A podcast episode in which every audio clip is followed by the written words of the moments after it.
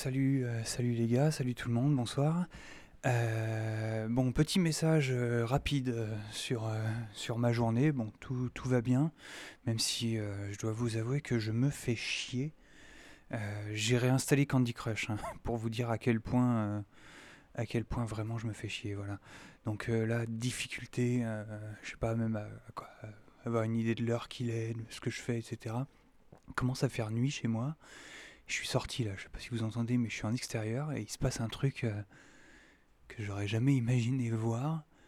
Euh, Il y a un rayonnement euh, verdâtre dans le ciel qui correspond clairement à l'idée que je me fais en tout cas de, ce qu'est une aurore boréale.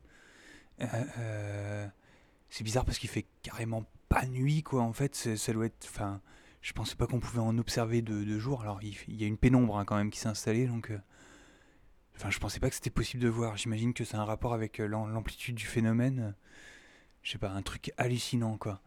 Euh, Est-ce que vous pouvez me confirmer que, que vous voyez ça? Est-ce que vous pouvez me confirmer que, que vous aussi, vous avez quelque chose en rapport avec ça ou pas de chez vous? Euh, Voilà, je vous laisse. Je suis au niveau 123 là sur Candy Crush, donc je pense que je vais essayer de me faire le 124 euh, dans la soirée.